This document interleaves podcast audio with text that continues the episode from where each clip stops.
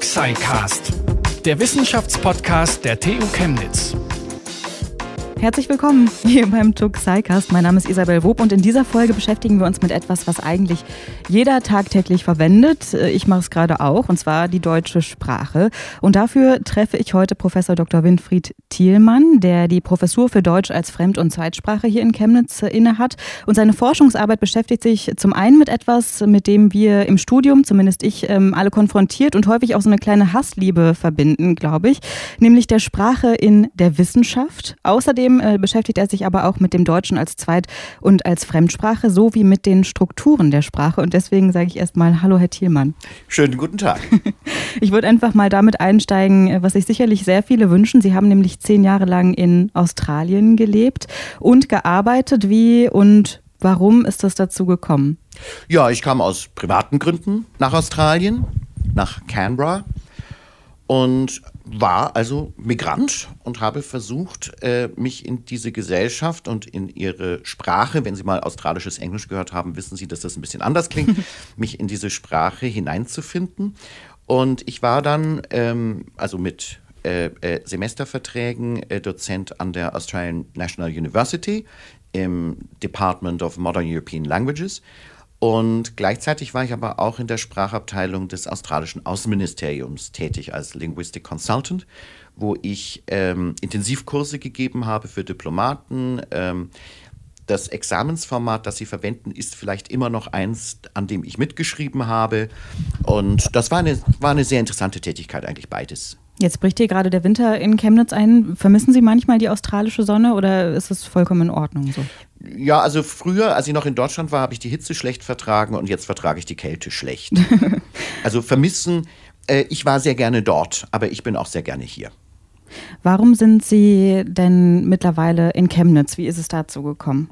Ja, ähm, wie gesagt, ich war ja in Australien und ich wollte eine wissenschaftliche Laufbahn äh, einschlagen. Und in Australien ist es so, da gibt es kein Hausberufungsverbot. Das heißt, die Universitäten besetzen meistens von innen. Und dann können Sie sich ausrechnen, wenn an Ihrer Uni perspektivisch nichts frei wird, dass Sie kaum eine Chance haben, in eine andere hineinzukommen. Und als mir dann äh, Konrad Ehlich am Institut für Deutsch als Fremdsprache in München, wo ich auch studiert hatte, äh, die Assistentenstelle angeboten hat, habe ich die sehr gerne angenommen. Und dann, äh, ja gut, sie habilitieren sich und äh, Hausberufungsverbot in Deutschland, sie bewerben sich und ähm, auf diese Weise bin ich nach Chemnitz gelangt. Aber das heißt, wenn, wenn es die Möglichkeit gegeben hätte in Australien, wären Sie auch gerne dort geblieben? Dann wäre ich wahrscheinlich dort geblieben, ja. Jetzt haben Sie schon gesagt, Sie sind dann erst nach München, bevor Sie nach Chemnitz sind und haben da, bevor Sie Ihr Magister ähm, in Deutsch als Fremdsprache gemacht haben an der LMU, ein Vordiplom in Physik abgelegt. Ja. Wie ist es dazu gekommen? Ja gut, ich habe mich immer für Physik interessiert. Ich hatte also eigentlich zwei Vorlieben. Äh, zum einen die sprachliche Seite und zum anderen die naturwissenschaftliche. Und ich hatte ja Physik-Leistungskurs, habe da auch Abitur drin gemacht. Äh, damals gab es ja noch die Kollegstufe in Bayern nicht und habe dann ein Physikstudium aufgenommen und eigentlich ganz regulär studiert, kam auch einigermaßen ordentlich durchs Vordiplom mit ähm, Vierer im Mathe, sagen Sie es nicht weiter. Ähm, und äh, dann kam, ich hatte mich darauf gefreut, die Quantenmechanik. Und das hat bei mir zu einer Krise geführt. Es war so, ich hatte einen Dozenten, der die Dinge sehr gut sagen konnte. Und das war mir wichtig, weil ich einen begrifflichen Zugang zu den Dingen brauchte. Und selbst der konnte das, was in der Quantenmechanik passiert, nur noch zum Teil versprachlichen. Das heißt, sie rechnen da also einen Formalismus durch, können eigentlich kaum noch sagen, was das Ergebnis ist, begrifflich sagen. Und da, da konnte ich irgendwann nicht mehr mit. Und ähm, das, wie gesagt, ich hatte da im Prinzip eine Krise mit dem Fach und, ähm, und habe dann so geguckt, ja, ob ich nicht vielleicht doch in die Germanistik und dann hörte ich von diesem damals noch sehr jungen Fach, Deutsch als Fremdsprache, ähm, wo es auch eine äh, Wissenschafts- und Fachsprachenforschung äh, äh, damals schon gab. Und dann dachte ich, das ist was für mich. Und ich habe dann auch meine äh, äh, Magisterarbeit über physikalische Begriffsbildung geschrieben und die Dissertation dann auch. Ich finde das eine total interessante Kombination, ähm, wenn man sich das vorstellt, Physik und dann eben auch Sprachen, mhm. weil ich immer in meiner Schulzeit das Gefühl hatte, gerade in den Naturwissenschaften, vor allem in Physik und in Mathe vielleicht, muss man eigentlich, darf man eigentlich nicht hinterfragen, warum wir das alles machen, sondern es sind alles so Kausalzusammenhänge. Also weil ich auch mal das Gefühl hatte, meine Lehrer können das nicht richtig verbalisieren. Ja, wobei man sagen muss, ähm, wenn Sie hier in eine Mathematikvorlesung gehen, wenn Sie hier in eine Physikvorlesung gehen oder Maschinenbau, es ist völlig egal. Äh, die, die Natur- und Technikwissenschaften gelten gerne als spracharm. Aber wenn Sie, vielleicht kommen wir da noch drauf, wir haben ja äh, Veranstaltungen aufgezeichnet im Rahmen des Eurovis-Projekts, gerade in den Natur- und Technikwissenschaften. Ähm, es wird dort sehr viel gesprochen und es wird dort vor allen Dingen auch sehr gut und sehr exakt äh, gesprochen. Diese Disziplinen sind keineswegs spracharm. Ähm, aber ähm, es ist schon so, dass man, denke ich, äh, gerade in der Schule die Dinge nicht so erlebt in den Natur- und Technikwissenschaften, auf die es dann universitär ankommt und dann so einen Eindruck auch bekommen kann. Sie haben Ihre Magisterarbeit und Ihre Promotion ähm, über die Sprache in der Physik mhm. geschrieben, äh, wo wir gerade beim Thema sind. Wie funktioniert das Ganze denn? Ja, das ist natürlich, äh, das, das war meine Frage und äh, also Kann man das überhaupt kurz beantworten? Ja, man, kurz ist schwierig. äh, äh, wir haben Zeit. Kurz ist schwierig. Das, das, Problem, das Problem ist, dass diejenigen, die sich zur Sprache der Physik geäußert haben, ähm, meistens aus der Physik oder aus den Naturwissenschaften selbst kommen. Und vielleicht auch gerne noch aus der Logik, also wenn Sie zum Beispiel an so jemanden denken wie Carnap, äh, äh, der Mitglied des Wiener Kreises war, ähm, wenn Sie an Wissenschaftstheoretiker denken wie Hempel und so, ähm, das sind Leute, die eigentlich einen immanenten Blick auf Naturwissenschaft haben und damit auch einen immanenten Blick auf die Sprachlichkeit. Und äh, wenn Sie äh, wissen wollen, wie das tatsächlich funktioniert, müssen sie da irgendwie raus. Und wie geht das? Das geht eigentlich nur durch einen historischen Blick. Das heißt, man muss sich angucken, wo kommt Physik her und was ist das sprachlich Neue an ihr. Und ähm, ich bin in meiner äh, Magisterarbeit damals bis in die Scholastik zurückgegangen und in meiner Dissertation dann noch ein bisschen weiter bis zur aristotelischen Physik. Und ähm, die aristotelische Physik zeichnet sich dadurch aus, dass sie eine Physik dessen ist, was man sieht. Das heißt, der Wissenschaftler, das ist ein, ein, ein wunderbares wissenschaftliches Buch, der Wissenschaftler schaut in die Natur und versucht sich einen Reim darauf zu machen, was er sieht. Diese Physik äh, wird auf dem arabischen Umwege. Sie wird also im, äh, äh, in, in, äh, im 7. Jahrhundert wird sie ins Arabische übertragen und sickert dann so ganz allmählich über die maurische Besetzung Spaniens auch in den äh, äh europäischen Wissenschaftsraum ein und befruchtet dort ganz maßgeblich die Scholastik. Wird dort ein bisschen, ich sage jetzt mal, scholastisch zurechtgebogen und uminterpretiert, aber was bleibt, ist, dass es eine qualitative Physik ist. Und ähm, jetzt müssen Sie sich überlegen, dass ähm, im ausgehenden Mittelalter ähm, es technologische Revolutionen gibt. Also man fängt zum Beispiel an mit Kanonen zu schießen, nicht? Und dann gibt es ja die Frage, bei welchem Abschusswinkel schießt so ein Ding am, am weitesten, nicht? Und das wussten die Kanoniere natürlich aus der Praxis, ja bei 45 Grad, nicht? Ähm, aber warum ist das so? Oder äh, wie müssen Sie eigentlich ein Gerüst dimensionieren, damit es äh, bestimmte Kräfte aushält, die beim Schiffsbau auftreten? Ähm, wann bricht eigentlich ein Balken, der übersteht, unter seinem eigenen Gewicht ab? Das sind Fragestellungen, die im Rahmen einer sich ausdifferenzierenden Herstellungspraxis auftreten und für die natürlich eine qualitativ, auf die eine qualitative Physik keine Antworten hat. Das hat die auch nicht interessiert. Und jemand wie Galilei beginnt nun, sich dafür zu interessieren. Und das zeichnet sich erst einmal auch dadurch aus, dass bestimmte Fragestellungen verlassen werden, die es vorher gab. Also eine typisch scholastische Fragestellung ist zum Beispiel, warum ist etwas so groß, wie es ist? Sie nehmen ein Stück Kreide und fragen sich, warum ist die eigentlich so groß, wie sie ist? Oder warum ist sie so weiß, wie sie ist? Das ist eine typisch scholastische Fragestellung. Oder was ist Bewegung? Da haben die drüber nachgedacht, da hatten die Antworten drauf. Äh, das sind alles Dinge, die einen Galilei überhaupt nicht interessieren. Oder warum fällt eigentlich was runter? Galilei interessiert es nicht, warum was runterfällt, sondern er möchte die Charakteristik der Fallbewegung beschreiben. Und wie macht man das? Naja, Aristoteles hat in die Natur geguckt und hat gesagt, ähm, die schweren Dinge sind erdhafter als die leichteren, die sind weniger erdhaft und deswegen fallen die weniger erdhaften langsamer als die schweren. Ähm, Galilei sagt, jetzt, nehm, jetzt lassen wir mal einen großen und einen kleinen Stein fallen. Und dann müsste ja der große schneller fallen als der kleine. Und jetzt kleben wir die zusammen und lassen dieses Kompositum fallen.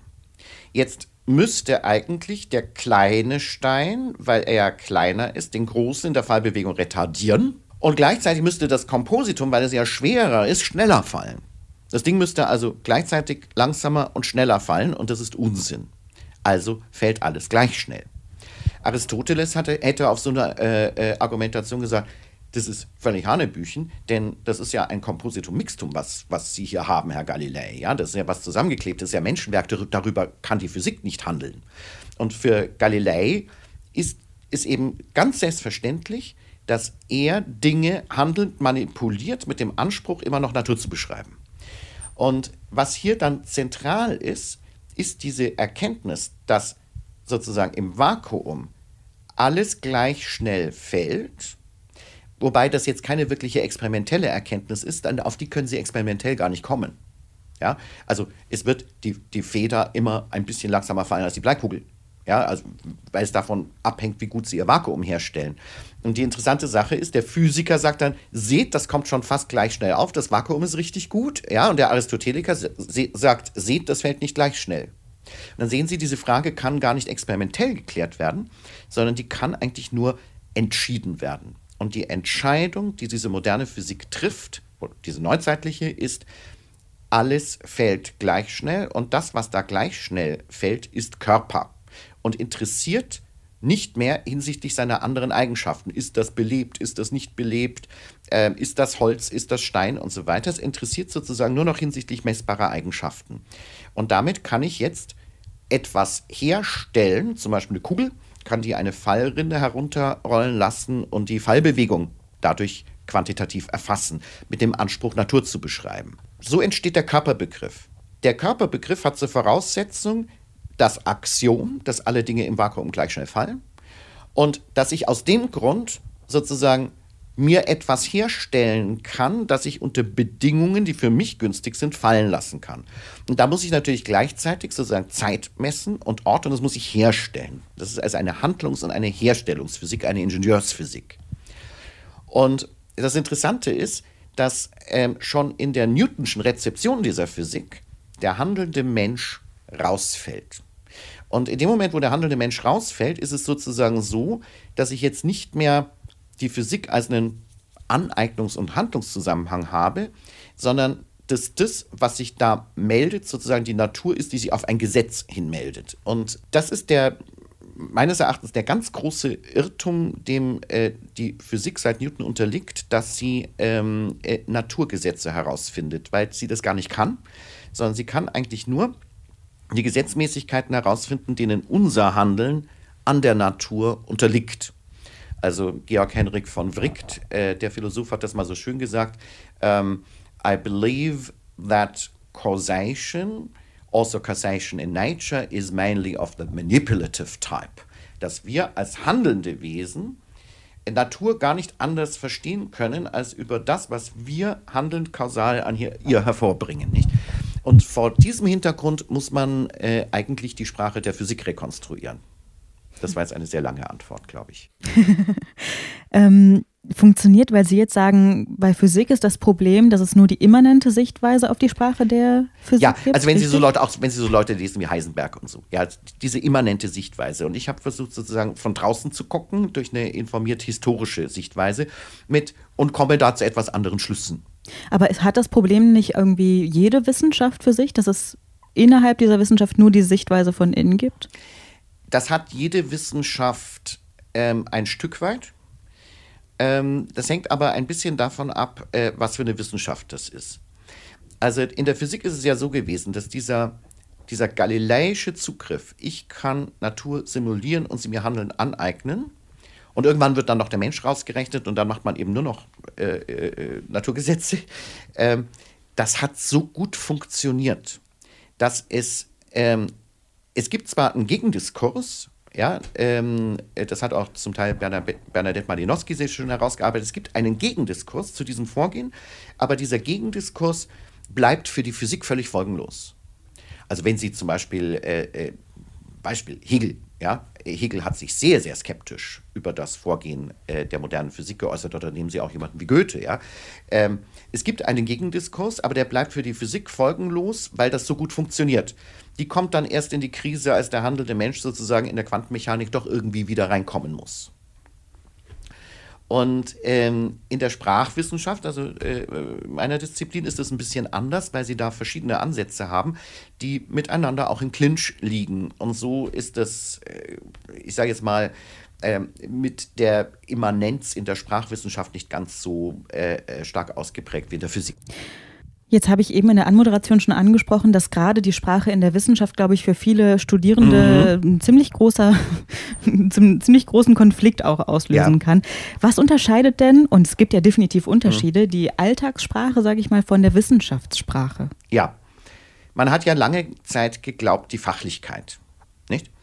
Ähm, das ist klar, nicht? Also sie werden ähm, ein äh, Leben lang verbringen können, ohne sich über die Eigenschaften von Magnesium-Druckgusslegierungen jemals verständigen zu müssen und auch nicht über diejenigen der Magnesium-Druckgusslegierung AZ91. äh, es gibt aber Menschen, die das tun, glücklicherweise. Das Zeug ist nämlich in ihrem Auto verbaut. Und äh, es gibt Menschen, die das tun, aber das ist sozusagen eine relativ kleine Gruppe. Und Fachlichkeit entsteht durch Arbeitsteilung dass Menschen sich mit Dingen beschäftigen, mit denen sich der Rest der Gesellschaft nie zu beschäftigen hat. Und die haben dafür Benennungen für Dinge, von denen sie gar nichts wissen. Und so entsteht Fachlichkeit. Nur Fachlichkeit, die entsteht ja nicht nur, wenn sich ähm, Materialwissenschaftler mit Magnesium-Druckgusslegierungen beschäftigen, die entsteht ja auch, äh, äh, wenn ähm, ein Bäcker bäckt. Oder wenn Sie sich überlegen, also ich weiß nicht, ob Sie angeln, ich tue das nicht, ich kann also sagen, es gibt die Route und da ist da eine Schnur dran und ein Haken und vielleicht noch ein Köder und irgendwie so eine Kurbel und das ist meine Beziehung zum Angeln. Mehr weiß ich einfach nicht. Wenn Sie jetzt an den Kiosk gehen und Sie kaufen sich ein Anglermagazin, dann ähm, werden Sie äh, feststellen, dass Sie da nur Bahnhof verstehen. Zugleich werden Sie aber auch feststellen oder mir zustimmen, dass ein Anglermagazin vielleicht keine wissenschaftliche Publikation ist. Das heißt, man hat lange auch in der Sprachwissenschaft geglaubt, Wissenschaftssprache und Fachsprache seien identisch. Das stimmt aber nicht, sondern fachliche Varietäten, das sind ähm, sozusagen, das ist auch Deutsch, ja, aber das hat eben Fachwörter für ähm, das Backen oder das Angeln oder für Magnesium-Druckgusslegierungen. Ähm, aber das ist nicht per se wissenschaftlich. Wissenschaft, Wissenschaftssprache entsteht als Varietät dadurch, dass sie Wissenschaft machen. Was heißt das? Ja, Sie haben Fragen, die wollen Sie in irgendeiner Weise methodisch beantworten. Ähm, finden Sie etwas Neues heraus. Und das, was Sie da neu herausfinden, das verhält sich nicht unbedingt additiv zu dem, was man schon weiß, sondern es verhält sich vielleicht konträr dazu. Das bedeutet aber, dass Wissenschaftler, die das, was man schon weiß, für gut befinden, dieses Neue vielleicht nicht so toll finden, weil der mit dem Neuen ihnen auf die Füße tritt. Das heißt, Wissenschaft ist immer eine kollektive Unternehmung und es ist eine streitende Unternehmung. Wissenschaftler versuchen neue Erkenntnisse in der Community durchzusetzen und ähm, dadurch ist die Wissenschaft ganz wesentlich ein Streitgeschäft. Und das ist genau die Dimension des wissenschaftlichen Geschehens, die Studierende erstmal gar nicht merken, weil sie ja noch damit beschäftigt sind, sich irgendwelche Grundlagen anzueignen.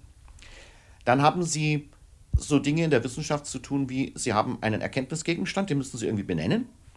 Und bezüglich dieses Gegenstandes finden sie was Neues heraus. Da müssen sie für etwas, was es vorher nicht gegeben hat, Sprache finden. Und außerdem müssen sie ja die ganze Zeit sozusagen das, was sie da wissenschaftlich tun, in irgendeiner Weise versprachlichen können. Und ähm, das sind so alles Dimensionen des wissenschaftlichen Geschäftes, die ihren Niederschlag in der Sprache finden. Und zwei ganz wichtige Dimensionen sind eben die alltägliche Wissenschaftssprache, also einen Grundsatz ableiten. aus dem und dem den Grundsatz ableiten, das. Da sind wir schon beim induktiven Schließen. Und so eine Formulierung wie leitet aus dem und dem den Grundsatz ab, das, so eine Formulierung, die ist völlig unschuldig, nicht? Das sind ja nur deutsche Ausdrücke drin. Aber sie ist natürlich eine spezifisch wissenschaftssprachliche Formulierung und da ist gleich schon ein Stückchen ähm, wissenschaftlichen Erkenntnisprozesses drin ausgedrückt, nämlich derjenige der Induktion. Und ähm, solche Formulierungen sind für Nicht-Muttersprachler extrem schwierig. Und Muttersprachler brauchen auch eine, Wei eine Weile, um da hineinzuwachsen, weil die, diese Formulierungen so unauffällig sind. Das heißt aber auch, dass ich, wenn ich anfange zu studieren, erstmal das wissenschaftliche Sprechen oder den Umgang mit der wissenschaftlichen Sprache erlernen muss, oder? Ja, genau. Und äh, das, Pro das, Problem dabei, das Problem dabei ist, dass äh, wir ähm, an den Universitäten immer noch darauf setzen, dass sich das bei den Studierenden irgendwann einstellt. Wir aber eben nicht mehr in der äh, Magister-Diplom-Universität sind, sondern in der äh, modularisierten Bologna-Universität und sich die Dinge da eben nicht mehr so einfach materialisieren. Das ist auch der Grund, warum meine Kollegin Melanie Moll und ich dieses Büchlein Wissenschaftliches Deutsch äh, geschrieben haben, äh, wie es geht und worauf es dabei ankommt, um Studierenden den ähm, Einstieg in das Studium und, und äh, äh, in die ja, in diese doch erstmal sehr unauffällige Wissenschaftlichkeit der Sprache zu erleichtern. Jetzt gibt es ja in den Wissenschaften und gerade vielleicht auch in den Naturwissenschaften immer mehr den Trend, auf Englisch zu publizieren. Ja. Ähm, ist das was Sinnvolles oder würden Sie sagen, bleiben wir lieber beim Deutschen oder vielleicht auch einfach in der, in der Muttersprache, in der eigenen? Ja gut, dieses, dieses ganze Geschäft hat ja, hat ja ganz verschiedene Dimensionen. Und äh, von diesen Dimensionen her muss man das sehen. Ähm, das wird jetzt wieder eine etwas längere Antwort. Darf ich? Sie dürfen. also Sie müssen sich, Sie müssen sich klar machen, ähm, dass wir, also wo das jetzt hin soll, ja, das ist ja eine neue Einsprachigkeit, nämlich Englisch. Wo wir aber in der Wissenschaft europäisch herkommen, ist die Mehrsprachigkeit. Das heißt, wir hatten eine Situation, wo es eine Einsprachigkeit gab. Das war die Epoche der Scholastik, über die ich schon ein bisschen gesprochen habe. Und da müssen Sie sich klar machen, ähm, diese Epoche hatte ein ganz anderes Wissenschaftsverständnis als wir heute. Für die war alles Wissen schon da. Das war gebunden in kanonischen Texten, wie zum Beispiel der aristotelischen Physik. Und das wissenschaftliche Unterfangen bestand darin, an so einen kanonischen Text eine Frage zu stellen und diese Frage argumentationslogisch am Text zu beantworten. Und was sie auf diese Weise zutage gefördert haben, war sozusagen implizites Wissen, was in diesem kanonischen Text enthalten war. Und da gab es eine eigene Gattung, äh, äh, die, die scholastische Quaestio. Und ähm, das Lateinische der Scholastik, also die Wissen, das Lateinische als Wissenschaftssprache der Scholastik, war für diese Zwecke ganz hervorragend ausgebaut. Das heißt, es war eine Sprache, die war ähm, die war sozusagen fit gemacht für den Umgang, für den argumentationslogischen Umgang mit äh, kanonischen Texten. Und dann kommt so jemand wie Galilei. Und ähm, was der ja macht, ist etwas, was die Scholastiker nicht gemacht haben. Ähm, der richtet seinen Blick nicht mehr auf das, was bei Aristoteles steht, sondern auf die Wirklichkeit. Das ist eine ganz interessante Transformation. Also Aristoteles hat damals die Wirklichkeit geguckt, seine Physik geschrieben. Die Scholastik hat das als kanonischen Text. Die guckt nicht mehr die Wirklichkeit, wenn sie was über Natur wissen will, sondern in den Aristoteles. Und dann kommt Galilei und seine äh, Kollegen und die fangen an, wieder die Wirklichkeit hineinzugucken. Und jetzt passiert etwas. Wenn sie in die Wirklichkeit hineingucken, dann haben sie ja dieses Ich sehe was, was du nicht siehst. Das heißt, sie müssen einen anderen davon überzeugen, dass der auch das sieht, was da ist. Und das ist gar nicht so einfach. Ja, also zum Beispiel, sie richten ihr Teleskop auf den Jupiter, sehen da Monde und der andere sieht sie erstmal nicht, weil er überhaupt keine Vorstellung davon hat, was ein Mond ist. Und das heißt, sie müssen also hinsichtlich dessen, was sie sehen, müssen sie sich einigen. Da müssen sie man denkt, das kann ja gar nicht sein, ja. Sie müssen in den Naturwissenschaften Intersubjektivität herstellen. Und wie machen Sie das eigentlich? Und wie machen Sie das eigentlich in einer Sprache, die nur für den argumentationslogischen Umgang mit Texten ausgebaut ist? Und Galilei geht da einen ganz raffinierten Weg. Ähm, in seinen Discorsi, wo er seine moderne Physik vorstellt, schreibt er seine ganzen Erkenntnisse zusammen in einen scholastischen Traktat. Und das, was an seiner, seiner Physik neu ist, nämlich die Naturbeobachtung und das sich streiten, ja, das schreibt er auf Italienisch in Dialoge hinein. Und das, dieses Buch ist also berechnet für eine Rezeptionssituation, wo sozusagen die nicht italienischsprachigen die Hardware kriegen sollen auf Lateinisch und wo die, die Italienisch können, sozusagen die Hardware kriegen und den Streit, das, was an dieser Physik neu ist, die Naturbeobachtung, die Debatte über das, was man sieht. Und das, das hat, hätte er ja auch auf Latein machen können, hat er aber nicht, weil das, weil das auf Latein nicht ging. Und das sehen Sie auch ganz deutlich an, den, an Newtons Optics. Newton hat ähm, seine Principia Mathematica auf Lateinisch geschrieben. Und die sind wie ein scholastischer Traktat, das geht Definition, Satzbeweis.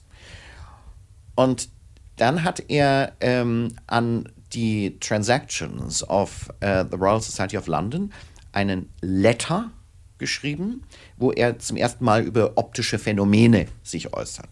Und äh, da kriegt er etwas zurück, womit er konstitutionell nicht umgehen konnte, nämlich Kritik. Newton konnte Kritik nicht vertragen. Und deswegen hat er ähm, sein, sein Buch über Optics da hat er eine Monographie, das war schon zu der Zeit eigentlich relativ unüblich, hat eine Monographie geschrieben, um seine neuen Erkenntnisse gegen Kritik jeder, jedweder Art zu immunisieren. Und wenn Sie da hineinlesen, stellen Sie plötzlich fest, hoppla, da sind lauter sprachliche Strategien angewandt, um Intersubjektivität herzustellen, um Leuten zu sagen, ich respektiere eure Auffassung und ähnliches. Dann hat er das ins Lateinische übersetzen lassen und dann sehen Sie, dass die ganzen sprachlichen Formulierungen, mit denen dieses sprachlich neue Geschäft bearbeitet wird, gerade das Streitgeschäft, ins Lateinische nicht rübergehen. Das heißt, ähm, die, ähm, die, die Pioniere der Naturwissenschaft sind damals aus dem Lateinischen in die Volkssprachen hineingegangen, haben die zu Wissenschaftssprachen ausgebaut, weil die lateinische Varietät der Scholastik für, diese, für diesen neuen Wissenschaftstyp nicht ausgebaut war. Das heißt, Wissenschaft war, europäische Wissenschaft im, im neuzeitlichen Sinne, ist von Anfang an eine mehrsprachige Angelegenheit. Und es ist interessant, was das für Kräfte sind, die aus dieser Tradition, die diese Tradition in eine neue Einsprachigkeit überführen wollen. Und da wird uns ja immer gesagt, die Sache ist naturwüchsig. Das stimmt aber nicht. Also das nach der deutschen Reichsgründung hat die äh, äh, deutsche Reichsregierung sehr viel Geld investiert seinerzeit, um das Deutsche als Wissenschaftssprache international zu fördern. Und es lag äh, bis zum Ersten Weltkrieg mit Englisch und Französisch etwa gleich auf. Und ähm, nach dem Ersten Weltkrieg ist es äh, zu einem Boykott Deutschland als alleiniger Kriegsschuldner, was davon zu halten ist, wissen wir seine Schlafwandlern, ja, ähm, äh, kam es zu einem Boykott der deutschen Wissenschaftssprache. Als Reaktion auf diesen Boykott es ist noch kurz vor der Machtergreifung, sind die Vorläufer von Goethe-Institut und der AD gegründet worden, um dem entgegenzuwirken. Dann kam der Zweite Weltkrieg und dann gab es eben noch zwei wichtige Wissenschaftssprachen, Englisch und Französisch, aber nicht lange. Das heißt, wir haben es hier mit einem Prozess zu tun, bei dem ähm, ist keines, der ist keineswegs naturwüchsig abgelaufen, sondern wir haben eine Reihe von sprachpolitisch wirksamen Entscheidungen, die diese heutige Situation herbeigeführt haben. Und die hat jetzt nun mehrere Dimensionen. Also, äh, es ist klar, wenn ein Naturwissenschaftler heute neue Erkenntnisse rasch in die Community kommunizieren möchte, dann wird er sich des Englischen bedienen und äh, in einer englischen Fachzeitschrift einen Aufsatz veröffentlichen. Das ist ganz klar. Aber hier gibt es Nachteile, weil es natürlich so ist, dass im Englischen die Muttersprachler einen Heimvorteil haben. Und dass also äh, Naturwissenschaftler, die jetzt nicht äh, äh, englische Muttersprachler sind, hier Nachteile erleiden. Aber ist das im Deutschen nicht genau dasselbe? Wenn ich jetzt auf, im, also im Deutschen publiziere, dann haben doch auch die Muttersprachler einen Vorteil. Da haben die Muttersprachler einen Vorteil. Plus, da haben sie mehr, eine mehrsprachige Situation. Also mhm. wenn, sie, wenn sie eine mehrsprachige Situation haben, also das Latein ist ja was ganz anderes.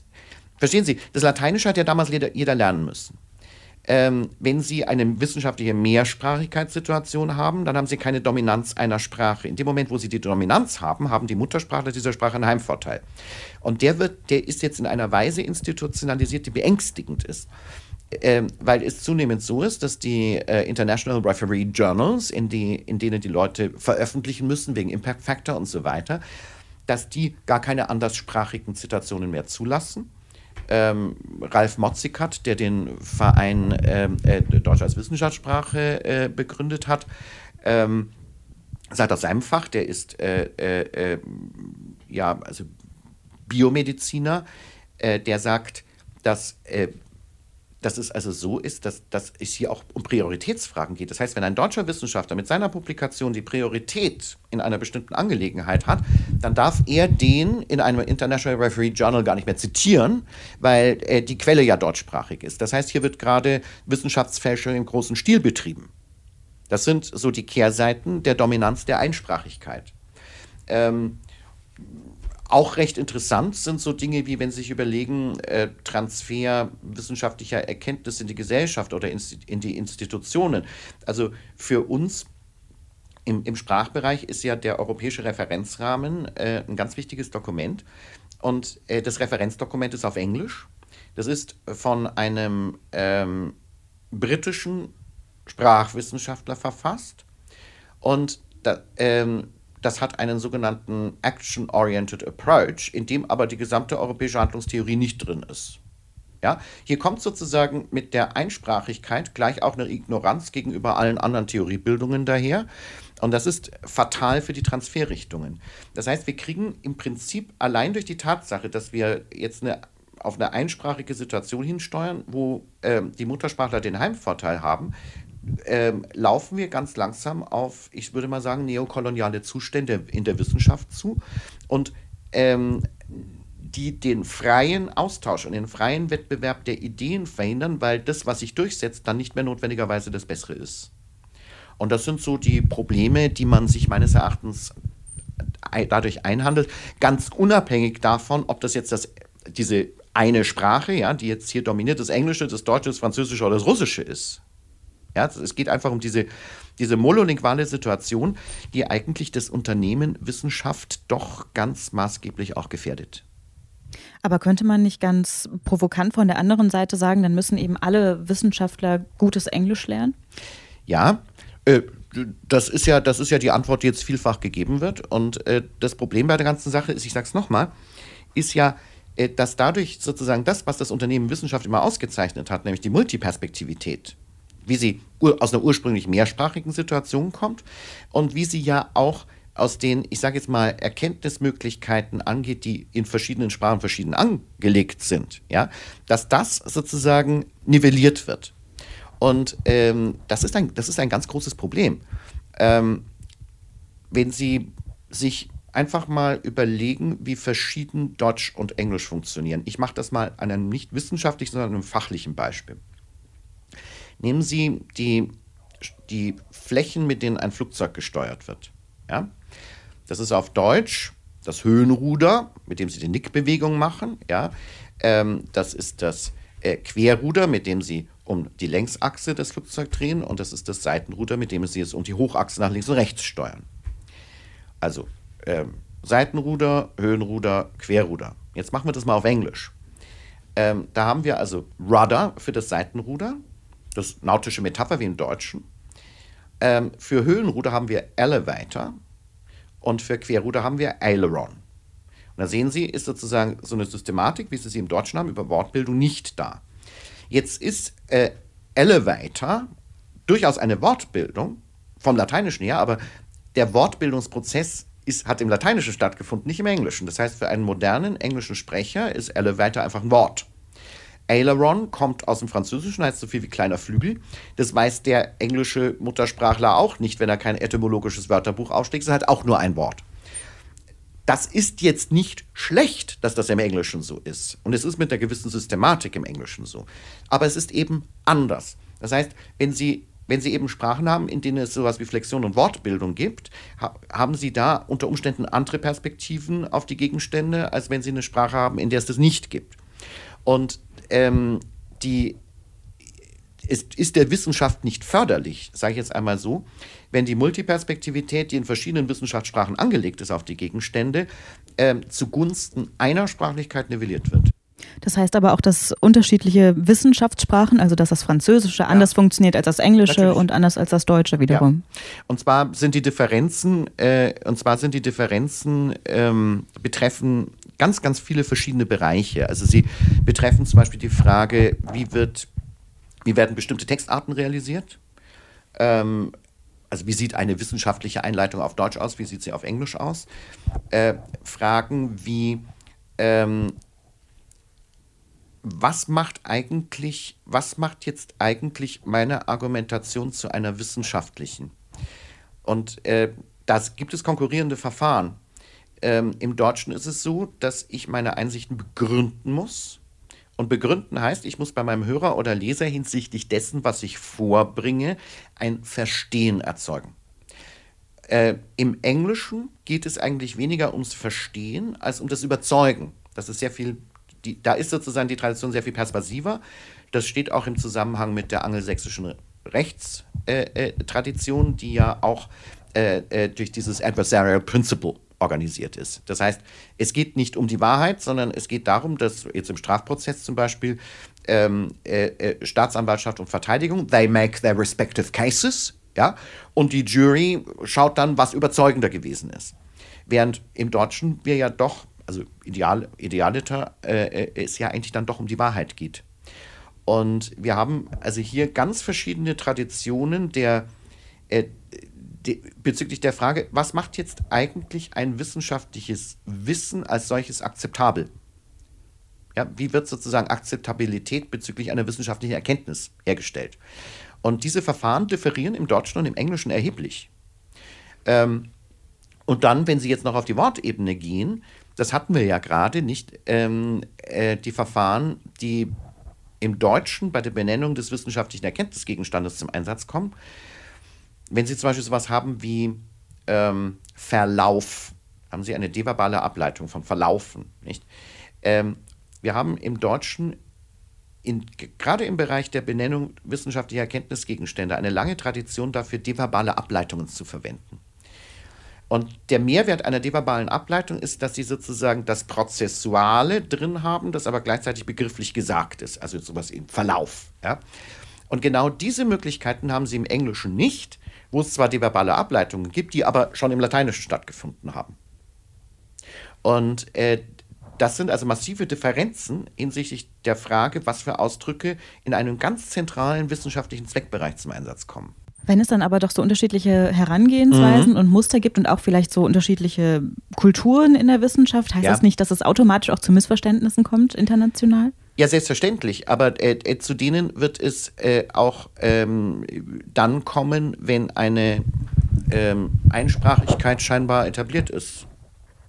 Ja, ähm, allein schon aus dem Grund, dass äh, Sie sich vorstellen müssen, dass ja Leute, die versuchen, jetzt auf Englisch an diesem Wissenschaftsdiskurs teilzunehmen, die haben ja, was haben die für Wahlen? Wenn die jetzt was Neues hervorbringen, ja, dann müssen die das ja irgendwie benennen.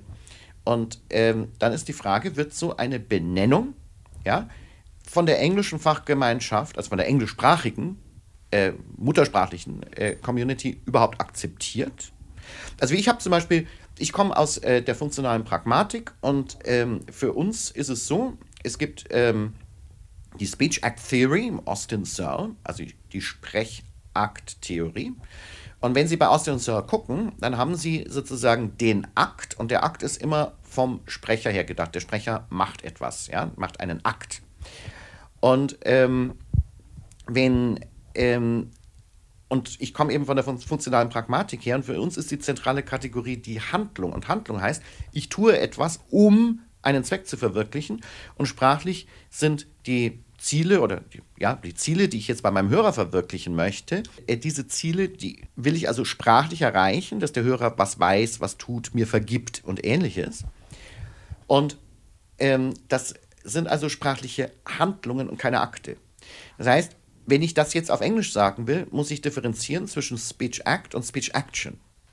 Und das leuchtet aber dem, dem muttersprachlichen Angelsachsen nicht ein, dass so eine Differenzierung gemacht wird, wo es da schon Speech Act gibt. Und was bedeutet das dann aber für, für den Wettbewerb in der Wissenschaft? Ja, der Wettbewerb sieht dann eben so aus, dass die terminologische Hoheit bei den angelsächsischen Muttersprachlern liegt. Und damit auch die theoretische Hoheit. Und dann haben wir eben genau die neokoloniale Situation, die ich schon beschrieben habe. Dass nämlich diejenigen, dass nämlich diejenigen, die die muttersprachliche Kompetenz haben, die Termini prägen, die Theorien prägen und alle anderen versuchen sich da irgendwie dran anzupassen. Das heißt, es wäre eigentlich Ihrer Meinung nach förderlicher, wieder auf unterschiedlichen Sprachen in der Muttersprache die Wissenschaft. Also ich würde sagen, ähm, ich würde sagen, es wäre zumindest, es wäre zumindest sinnvoll, in der wissenschaftlichen Lehre die ausgebauten Wissenschaftssprachen beizubehalten. Es wäre sinnvoll, diesen ganzen äh, Journalen, die in angloamerikanischer Hand sind, ähm, deutsche Journale an die Seite zu stellen, die ähnlich dann auch ähnlich viel gelten, in denen auch mehrsprachig publiziert werden kann. Man kann da institutionell schon einiges tun. Ähm, es geht jetzt, glaube ich, nicht darum, sozusagen ähm, auf Teufel komm raus andere Wissenschaftssprachen jetzt gegen das Englische zu fördern, aber es geht schon darum, die mehrsprachige Situation in der Wissenschaft beizubehalten und zu befördern. Und äh, es ist schon erstaunlich, wie viel ähm, zum Beispiel Großbritannien für einen Selbstläufer wie das Englische ausgibt, wenn Sie mal gucken, wie viel in den British Council investiert wird. Ja, das, das ist ein Selbstläufer, aber man tut natürlich trotzdem alles, um die Reichweite dieser Sprache zu erhöhen. Und ähm, man darf in Europa schon drüber nachdenken, ob äh, die das mehrsprachige Erbe, das wir in, äh, bezüglich dieser ausgebauten Wissenschaftssprachen haben, nicht weitere Investitionen auch im Interesse der Wissenschaft wert ist. Jetzt haben Sie ja die Professur für Deutsch als Zweit- und als Fremdsprache. Fremd- und Zweitsprache, so oder als Denomination. Es ja. sind auf jeden Fall unterschiedliche Disziplinen, oder? Wo unterscheiden die sich denn? Als ich, als ich das Fach studiert habe, Sie müssen sich überlegen, das Fach kommt eigentlich aus Ostdeutschland zu DDR-Zeiten, also aus den 60er Jahren. Da ist ähm, mit Gerhard Helbig als Gründungsprofessor hat man das Fach Deutsch als Fremdsprache eingerichtet, um ausländische Studierende ähm, für die Anforderungen eines Hochschulstudiums in Ostdeutschland zu qualifizieren. Und das ist die Zeit, in der zum Beispiel die Grammatik von Helbig und Buscher entstanden ist, äh, in der es eine ganz ausgezeichnete, man dachte ja damals Fach- und Wissenschaftssprache sei dasselbe, eine ganz ausgezeichnete Fachsprachentradition, also eine ostdeutsche, äh, gegeben hat mit solchen Exponenten wie Lothar Hoffmann beispielsweise. Und als ich dann in München studiert habe, hatten wir diese ganze ostdeutsche Linguistik im Regal stehen. Ja, die waren ja vor uns da. Und in München hieß das Fach auch Deutsch als Fremdsprache. Und ähm, hatte aber ist zunehmend auch damit zu tun, dass das, was in Westdeutschland ja äh, faktisch stattfand, nämlich Migration, aber nicht so hieß, ähm, auch ähm, bedeutete, dass man sich Gedanken machen musste um die sprachliche Qualifikation derer, die aus anderen Ländern nach Deutschland gekommen waren. Ähm, wir hatten damals noch in der Institutsbibliothek ein Fach, das hieß Gastarbeiterlinguistik. Ja, das sind, das sind so die Anfänge des Bereichs, in dem man angefangen hat zu forschen, ähm, was ist eigentlich mit Migranten, die im Land leben, wie erwerben die Sprache? Das, ist, da gehen, das sind die Anfänge der Zweitspracherwerbsforschung, ähm, deren Ergebnisse bis heute unmittelbar einschlägig sind. Also ich denke an die CISA-Studie, Klasen, Meisel, Pienemann, das ist noch aus den 80ern. Und so hat sich dann im Prinzip ähm, das Fach, das eigentlich immer Deutsch als Fremdsprache geheißen hat, ähm, in zwei Teilbereiche ausdifferenziert, nämlich Deutsch als Zweitsprache, wo sie die Vermittlungssituation im Inland haben, was natürlich auch bedeutet Integrationskurs. Ja, da haben sie dann äh, äh, äh, drei Iraker, zwei Marokkaner und so weiter, also Leute mit verschiedenen Erstsprachen drin sitzen. Und dann ist die Unterrichtssprache natürlich Deutsch, weil es gar nicht anders geht müssen sie eine langsamere Progression fahren. Und diese Leute, wenn sie aus dem Kurs rauskommen, sprechen sie eben auch mit Deutschen, sind sie in einer ganz anderen Situation als ihre homogenen Gruppen, wie beispielsweise in meinem Fall in Australien, wo ähm, äh, ähm, die, die ja sozusagen im Klassenverband, im klassischen Fremdsprachenunterricht ohne wenn sie dann rauskommen, nochmal auf Deutsch zu treffen, sich die Sprache aneignen. Und das sind also zwei unterschiedliche Vermittlungssituationen mit unterschiedlichen Progressionen, mit unterschiedlichen äh, äh Schwierigkeiten, sodass es schon gerechtfertigt ist, dass man von einem, da von einem DATS-Bereich spricht. Aber wir machen hier beides an der Professur. Jetzt ist es ja für jemanden, der muttersprachlich Deutsch spricht, für mich zum Beispiel mhm. total schwierig, sich vorzustellen, wie es für jemanden ist, der Deutsch als Fremdsprache dann tatsächlich ja, ja. lernt. Wie, das ist, darum geht es ja, glaube ich, auch, um zu vermitteln, mhm. wie nehmen Fremde in Anführungszeichen das Deutsche überhaupt wahr? Ist es eine ja. schwierige Sprache? Ähm, ich würde sagen, ich würde sagen jede, Spra jede Sprache ist schwierig. Sprache ist insgesamt ein Artefakt des Menschen und ähm, die es gestatten, die es gestatten muss, komplexe Gesellschaftlichkeit äh, äh, in irgendeiner Weise verhandelbar zu machen. Und deswegen ist Sprache, ist jede Art von Sprache immer schwer. Und ähm, aber das Deutsche, wenn Sie, Sie müssen sich einfach mal überlegen, wenn Leute von verschiedenen Erstsprachen herkommen. Also nehmen wir mal die Lautseite des Deutschen. Ähm, und jetzt überlegen Sie sich, was Sie so an japanischen Wörtern kennen. Toyota, Fukushima. Da fällt doch irgendwie was auf. Mitsubishi. Sie haben immer einen Konsonanten und dann einen Vokal. Und das ist im Prinzip die maximale Komplexität der japanischen Silbe. Ein Konsonant und ein Vokal. Und dann lernt dieser Japaner Deutsch und da gibt es solche Wörter wie Strumpf. das muss zu viszeralem Entsetzen führen, dass sowas überhaupt geht. Ja? Und, aber jetzt können Sie sich natürlich vorstellen, wenn jemand vom Russischen kommt und der sieht Strumpf, das macht dem nichts aus. Ja? Aber wenn jemand vom Japanischen herkommt, schon. Und, oder auch wenn jemand vom Italienischen herkommt. Ähm, das Deutsche ist eigentlich eine sehr vokalreiche Sprache. Wir haben circa 21 Vokale. Das Italienische hat wesentlich weniger. Trotzdem finden die Italiener das Deutsche sehr unmelodisch. Und das hängt natürlich auch damit zusammen, dass wir nicht so Sachen haben wie Strumpf, sondern auch so schöne Sachen wie, was weiß ich, Kalbsbraten, wo sie die Wortfuge kriegen, ja, und dann haben sie an der Wortfuge und das ist sicher nicht melodisch. Und je nachdem, von welcher Erstsprache sie kommen, also wenn sie jetzt vom Tschechischen herkommen und sie lernen Deutsch, dann kann ich mir nicht vorstellen, dass Strumpf einen in irgendeiner Weise ähm, äh, entsetzt. Aber wenn sie halt äh, vom Japanischen oder auch vom Italienischen herkommen oder vom Türkischen, dann schon. Ja, das ist schwierig. Ähm, dann ist das, dann hat das Deutsche eine, hat das Deutsche eine Struktur, die Satzstruktur betrifft, ähm, die es noch im Holländischen gibt und wahrscheinlich so in kaum noch einer anderen Sprache. Das sind diese, das sind diese zweiteiligen Prädikate, also wache auf, schlafe ein, will schlafen, habe gemacht, zwischen die ziemlich viel passt. Ne? Also, und er brachte sie, nachdem sie in der Diskothek miteinander getanzt hatten und sich geküsst hatten, im Auto nach Hause oder um.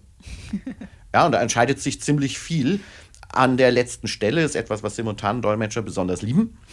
Und diese beiden auseinander, weit auseinanderstehenden Prädikatsteile, die schaffen ihnen eine topologische Struktur. Das heißt, sie haben ein Vorfeld, dann haben sie das Finitum, ja, brachte, ja.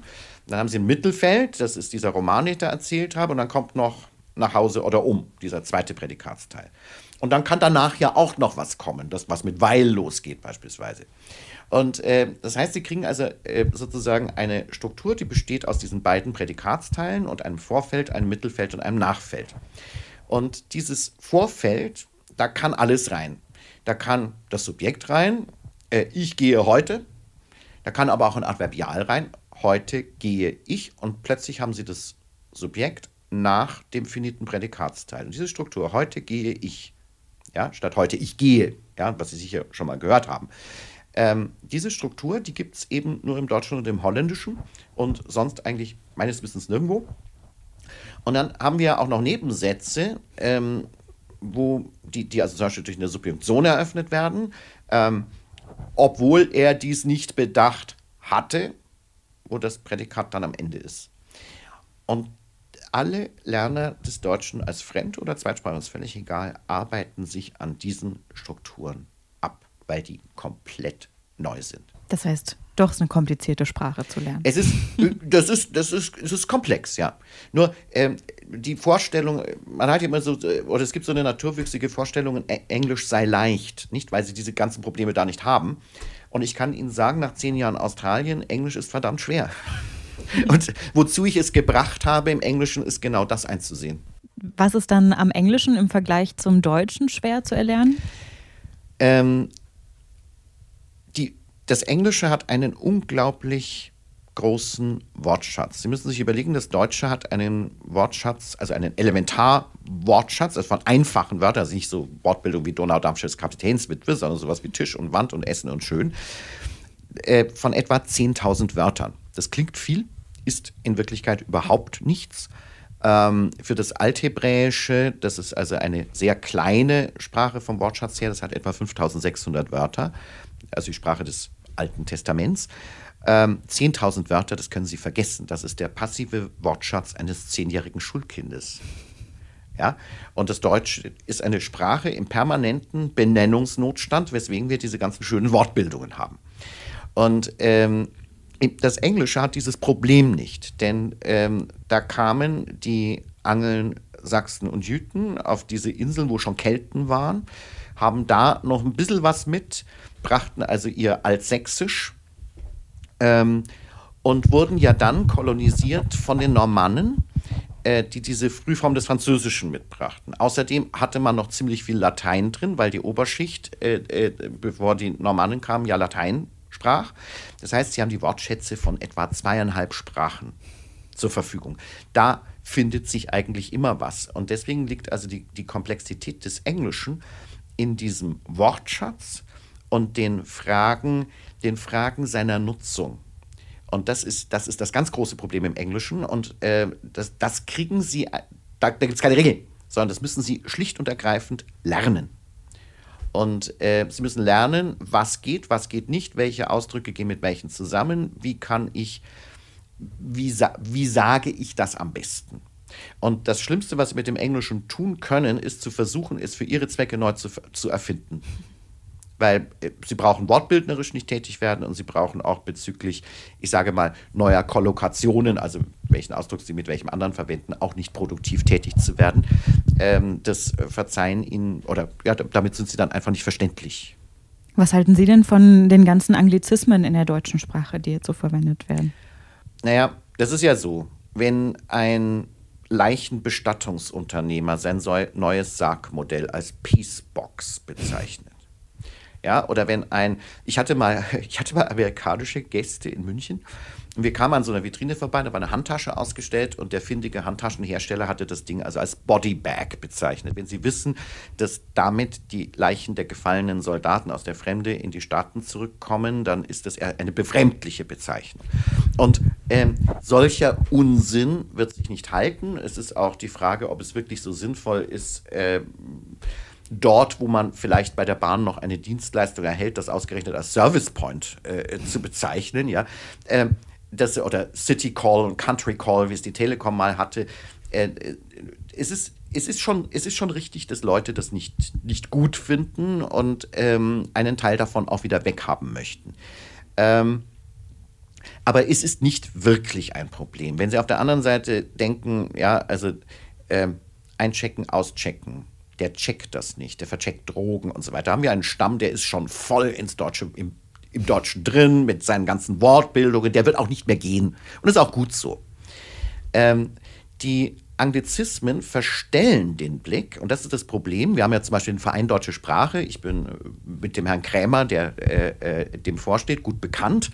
Äh, wir respektieren uns auch, aber ich habe ihm auch gesagt, warum ich nicht eintrete weil ähm, der Verein Deutsche Sprache in der besten Tradition der fruchtbringenden Gesellschaften im Prinzip die Anglizismen aus dem Deutschen wieder vertreiben möchte. Nicht? Und ähm, damit habe ich ein Problem, weil solche Versuche immer den Blick verstellen auf das, was viel wichtiger ist. Und was viel wichtiger ist, ist, dass die Sprache mit 100 Millionen Sprechern, die größte Sprache in Europa, ja, auf europäischer Ebene nicht einmal Arbeitssprache ist, dass der Deutsche Bundestag, und diese Auskunft habe ich von niemand anderem als der ehemaligen Justizministerin Leuthäuser-Schnarrenberger, ähm, äh, dass der Deutsche Bundestag immer wieder mal über Gesetzesvorlagen aus Brüssel abstimmt, ratifizierenderweise, die noch gar nicht übersetzt sind, das heißt nur auf Englisch vorliegen.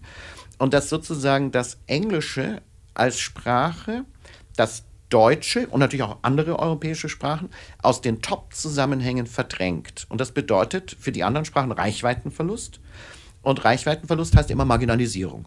Also im Extremfall, Sie können Ihr Brötchen noch auf Deutsch kaufen und müssen den Personalausweis auf Englisch beantragen. Und dann sind wir bei der sprachlichen Praxis äh, postkolonialer Gesellschaften. Das ist nicht die Realität, die ich mir für Europa, ein Europa der demokratischen Staaten wünsche. Und ähm, das heißt, äh, die Anglizismen hat's verstellt den Blick auf die wirklichen Probleme. Und die andere Sache ist, ich meine, äh, der VDS, also Verein Deutsche Sprache, schlägt ja auch Eindeutschungen vor und die sind nicht immer glücklich. Also äh, die, die Eindeutschung Stundenmädchen für Callgirl ist, ich glaube, wir müssen da nicht weiter drüber reden. Last but not least würde ich noch gerne auf die Bedeutung vielleicht Deutsch als Fre äh, Zweitsprache mhm. aktuell eingehen, gerade ja. weil wahnsinnig viele Sprachkurse für Geflüchtete ja. angeboten werden müssen. Ja. Ähm, wie sieht es denn da Ihrer Meinung nach gerade aktuell aus? Sind das genug oder wie sind die qualitativ aufgestellt? Also zunächst, zunächst, einmal ist es, zunächst einmal ist es so, dass ich denke, dass insgesamt ähm, eine, äh, ein, eine sehr gute Arbeit gemacht wird. Ähm, die, äh, die Bundesregierung hat äh, sich auch schon äh, vor einiger Zeit entschlossen, äh, da etwas mehr Ressourcen hineinzugeben, die Lehrkräfte besser zu bezahlen. Das ist eine ganz wichtige Sache. Äh, sie, müssen sich, sie müssen sich klar machen, dass wir ja sowas haben wie die Integrationskurse und dass diese Integrationskurse, ähm, da hatte eben auch das Goethe-Institut, also im Prinzip war es so, es gab, wenn ich das mal etwas ausführlicher sagen darf, ähm, also in der Zeit, als wir Migration hatten, hatten und sie nicht so heißen durfte, entstand ähm, der, der Sprachverband in den 70er Jahren. Der war beim Bundesarbeitsministerium aufgehängt und hat versucht, den ganzen Bereich der sprachlichen Qualifizierung von Gastarbeitern, wie sie damals hießen, zu professionalisieren. Als dann ähm, die Schröder-Regierung das Ausländergesetz geändert hat und ähm, diese Integrationskurse verpflichtend machte für Leute, die im Land bleiben möchten, ähm, wurde die, wurde, haben die im Handstreich den Sprachverband, der über Jahrzehnte lang die Expertise aufgebaut hatte, äh, aufgelöst und haben ähm, die haben die Hoheit für diese Sprachenfragen, die vorher beim Arbeitsministerium als ein Ministerium gelegen hatte, dem, dem Bundesamt für Migration und Flüchtlinge, dem BAMF, übertragen, also eine Polizeibehörde, die einem Ministerium nachgeordnet ist. Es ist also eine, eine ich sage jetzt mal, Degradierung eigentlich auch dieser Arbeit gewesen. Äh, das BAMF hatte natürlich überhaupt keine Ahnung von Sprache und suchte einen Partner. Und der Partner, der sich gemeldet hat, war das Goethe-Institut. Jetzt ist es so, dass das Goethe-Institut per se ja fürs Ausland zuständig ist und dass das Goethe-Institut intern eigentlich kaum Leute vorhält, die Deutsch als Fremd- oder Zweitsprache studiert haben. Ähm, weil die sich als Kulturmittler begreifen und äh, sich als für Kulturarbeit zuständig sehen, gleichzeitig aber in der Spracharbeit immer den Daumen drauf haben wollen. Und äh, die haben sich damals maßgeblich durchgesetzt, als es darum ging, wie die Integrationskurslehrer qualifiziert sein sollten. Äh, der wissenschaftliche Beirat hat gesagt, Hochschulstudium und das Goethe-Institut sagte, nö, eine, äh, eine Qualifikation, wie wir sie anbieten, reicht aus. Und das hat ähm, dazu geführt, dass auf Jahre hinaus dieser ganze Bereich der Integrationskurse eigentlich für Leute mit ordentlichen Qualifikationen völlig unattraktiv gewesen ist. Und das ist eine direktes, äh, direkte Schuld eigentlich des, äh, ist direkt zurückzuführen auf das Agieren des Goethe-Instituts in diesem Bereich. Und ähm, die Situation beginnt sich zu verbessern, aber wir haben hier sozusagen bestimmte Nachwehen. Und ähm, also in zwei neueren Arbeiten von mir, die noch im Erscheinen sind, befasse ich mich zum einen mit der Frage, ähm, wie ist eigentlich die Didaktik in diesen Integrationskursen? Didaktik heißt, wann mache ich was? Wann mache ich zum Beispiel den Akkusativ? Mache ich den im Anfängerkurs Kapitel 3 oder mache ich ihn vielleicht später? Und aus der Spracherwerbsforschung wissen wir, ich habe es ja schon gesagt, die Leute arbeiten sich erstmal in Satzstrukturen ab und ähm, entwickeln dazu die Verbmorphologie, lernen also Verben zu flektieren und Kasus kommt erst sehr, sehr viel später. Wenn Sie in die Lehrwerke hineingucken, wird Kasus sehr früh gemacht, zu einem Zeitpunkt, wo die Lerner absolut mit überfordert sind. Womit hängt es zusammen, dass, dass das so passiert? Einmal ist das eine Tradition, ja, die Progression kennen wir, haben wir immer schon so gemacht, wo kämen wir dahin? Zum anderen ist es aber auch so, ähm, dass, der, ähm, dass der europäische Referenzrahmen ja, das ist ja ein Dokument, das sozusagen im Kernbereich sechs Niveaubeschreibungen hat. Ähm, A1, A2, B1, B2, C1, C2. Und dieser Referenzrahmen, der hat ja ins Deutsche übersetzt werden müssen. Und ähm, ich bin mal der Frage nachgegangen, wie jetzt diese Niveaustufen übersetzt sind. Und da stellt sich Folgendes heraus, das ist sehr interessant. Äh, da gibt es einige Übersetzungsirrtümer, die in ihrer Summe zu folgender Erscheinung führen. Es gibt eigentlich gar, gar kein A1, sondern die ganze Kiste geht bei A2 los, drückt sozusagen die oberen Niveaustufen so weit zusammen, dass das C2 schon fast wieder verschwindet. Das heißt, die Lerner, äh, das heißt, wir haben also Niveaubeschreibungen, die konform gehen mit einer Sprachdidaktik, bei der die Lerner von Anfang an mit grammatischen Strukturen überfordert werden. Und ähm, es ist interessant, dass die Übersetzung des europäischen Referenzrahmens, ähm, dass da das Goethe-Institut Herausgeber ist und dass diese dass diese Übersetzung dieser, dieser Niveaustufen genau einhergeht mit der Didaktik, wie sie zu dem Zeitpunkt, wo der Referenzrahmen kam, schon etabliert war und aber nicht der sozusagen einer didaktischen Progression entspricht, wie sie der Referenzrahmen selbst, das Referenzdokument nahelegt. Und das sind so, das sind so die Dinge, wo sich meines Erachtens in der Praxis noch einiges tun muss. Ähm, wir sind äh, hier an der Professur aktuell äh, dabei, diese, diese Fragen in den Lehrerfortbildungen, die wir machen und natürlich auch im Erweiterungsfach deutscher Zweitsprache, geben wir diesen Fragen ganz, ganz breiten Raum, weil wir sagen, ähm, äh, wenn ihr mit den Lehrwerken, die es im Moment gibt, Erfolg haben wollt, dann nur, wenn ihr wisst, was ihr zu welchem Zeitpunkt machen könnt, weil ihr sonst die Lerner überfordert. Und ähm, diese Dinge machen wir also auch hier auf sehr breiter Basis. Das ist vielleicht auch ein Alleinstellungsmerkmal äh, äh, dieser Professur, dass wir hier so vorgehen. Jetzt können wir ja noch ähm, kurz in die Zukunft schauen, denn nächstes ja. Jahr steht äh, die Jahrestagung an, Deutsch als Fremd- und Zweitsprache, mit dem Motto in Chemnitz verbunden. Ja. Was erwartet uns dann da? Also was hier in Chemnitz sich verbindet, ist sozusagen Deutsch als Fremd- und Zweitsprache, also eine Einheit in Chemnitz. Und was uns auf der Tagung erwartet, ja gut, das ist die größte, das ist die größte Jahrestagung im Bereich Deutsch als Fremd- und Zweitsprache, die wir in Deutschland haben. Und diese Jahrestagung hat traditionell mehrere Themenblöcke. Wir haben, wir beginnen mit einer Nachwuchskonferenz und haben äh, einen Themenschwerpunkt 1, europäische Literatur im Zusammenhang der Sprach- und Kulturvermittlung. Ähm, Unterrichtsinteraktion äh, im Bereich äh, äh, Unterrichtsinteraktion und Zweitspracherwerb Deutsch ist ein zweiter Themenschwerpunkt.